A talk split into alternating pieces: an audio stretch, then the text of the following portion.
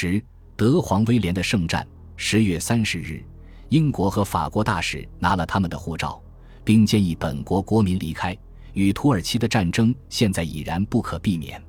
两天后，在销毁了无法带走的敏感文件后，他们自己离开了君士坦丁堡，并将乘坐一列特别的火车，取到一些仍然保持中立的欧洲国家回国。在外国居民试图离开时，东方快车的东部终点站希尔凯吉火车站出现了混乱，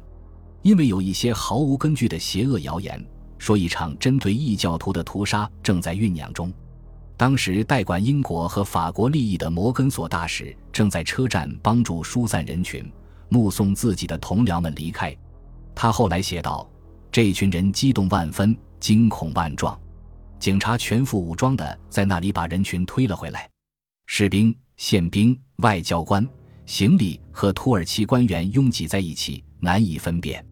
人们脾气暴躁，帽子被打掉了，衣服也被撕破了。他看到英国大使路易斯·马雷特爵士与一个指手画脚的土耳其人大打出手，英国大使轻而易举地获胜了。他还看到法国大使猛烈地摇着一名土耳其警察，但并非所有的土耳其人都乐意见到大使们离开。许多人并不像恩维尔那样盲目的崇拜德国的一切，他们对未来充满了不祥的预感。这些人包括大维齐尔本人，大家都知道他强烈反对土耳其参战，特别是站在德国那一边。路易斯·马雷特爵士在动身前往火车站之前，开车到大维齐尔那个可以俯瞰金角湾的办公室向他告别。大维齐尔名义上是苏丹之下权力最大的人物。现在却像自己的主人一样，也不过是一个傀儡。恩维尔留着他，是为了给自己政权一个假的体面。大维齐尔毫不掩饰地哭了，他祈求马雷特不要抛弃他，不要抛弃那些仍然反对恩维尔计划的人，别丢下我。他绝望地抽泣着。但是现在已经没有回头路了。四天后，英国和土耳其陷入交战状态。在土耳其加入战争三个星期后。苏丹正式宣布发动对英国及其盟国的圣战。不管他的个人感觉如何，他在这件事上几乎没有选择余地，因为他是土耳其新战时统治者的傀儡。对恩维尔来说，这标志着他建立土耳其与民族帝国的梦想的开始。这个帝国将由他自己统治，从君士坦丁堡一直延伸到东方。谢赫伊斯兰在法提赫大清真寺前的一个庄严仪式上发表了宣言。谢赫是苏丹哈里发之下伊斯兰教的最高宗教权威，而清真寺的命名则源于穆罕默德二世这位杰出的奥斯曼苏丹。这位苏丹在四个世纪前从基督教统治者手中夺取了君士坦丁堡这座城市。在圣战的宣言中。谢赫伊斯兰命令各地的穆斯林联合起来进行反抗，不管那些异教徒的压迫者在哪里，都要找到他们并且消灭他们。第二天，在整个奥斯曼帝国境内，每个清真寺都大声宣读了苏丹的煽动性号召，每一份报纸也将这些号召付诸印刷。但是，柏林和君士坦丁堡想把苏丹的法特瓦散布到被英国和俄国统治的数百万穆斯林中。因为他们计划在那里以圣战的名义煽动暴力革命起义，并说服英国和俄国军队中的穆斯林部队拒绝与土耳其或其盟国德国作战。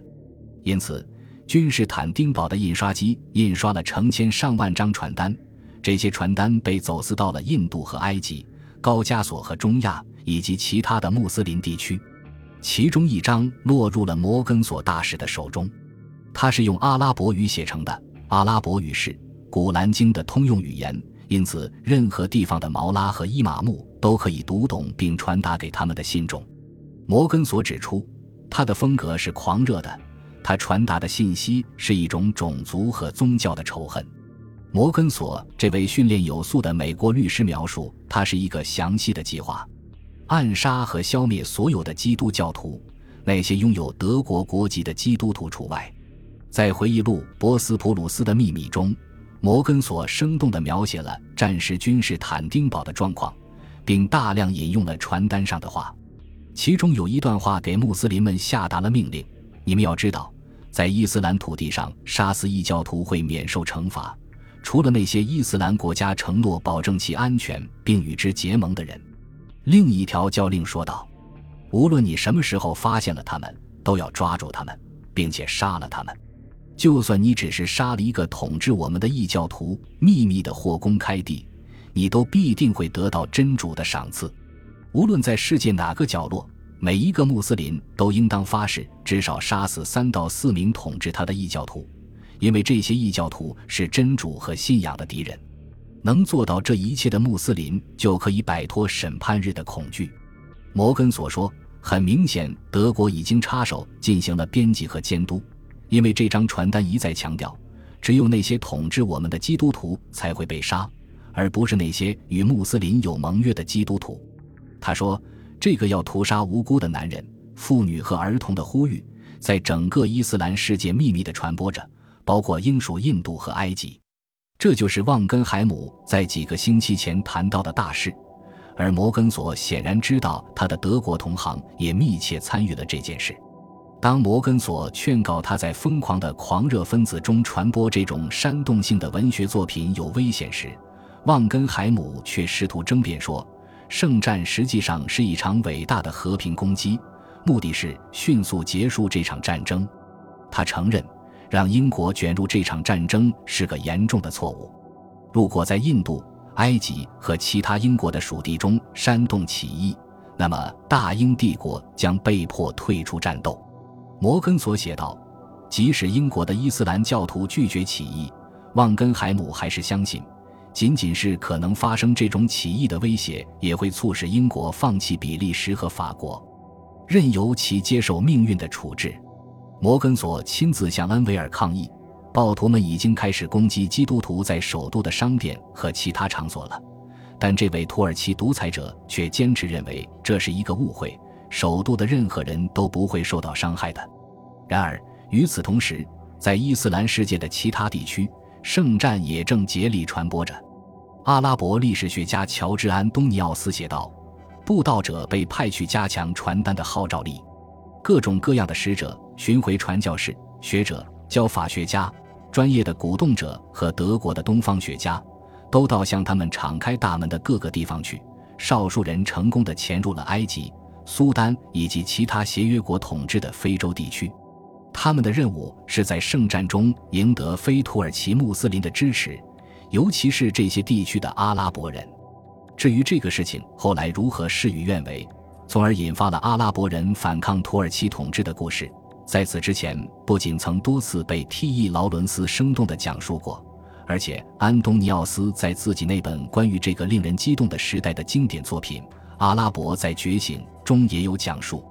在这里，我们只关心那些从君士坦丁堡出发的人，他们把圣战的旗帜带到波斯、阿富汗、高加索和中亚，最后或者他们希望带到英属印度。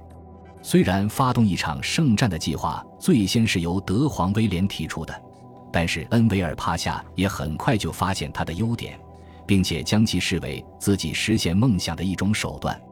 恩维尔在土耳其参战的几个星期前建议，柏林应该派出一队精心挑选的军官参加一个秘密的土德联合特派团。这个特派团的目标是将波斯和阿富汗拖入战争。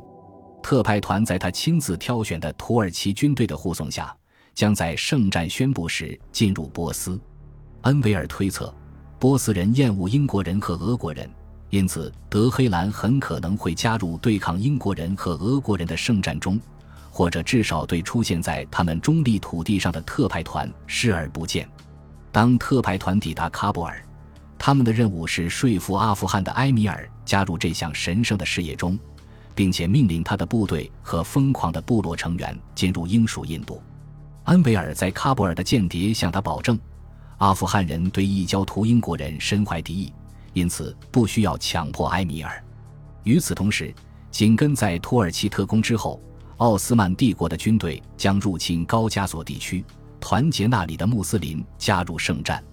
他们将一起把俄国人驱逐出去，并且进入中亚解放他们在那里的表亲。至于如何划分这些地区，君士坦丁堡和柏林之后再商量解决。本集播放完毕，感谢您的收听，喜欢请订阅加关注，主页有更多精彩内容。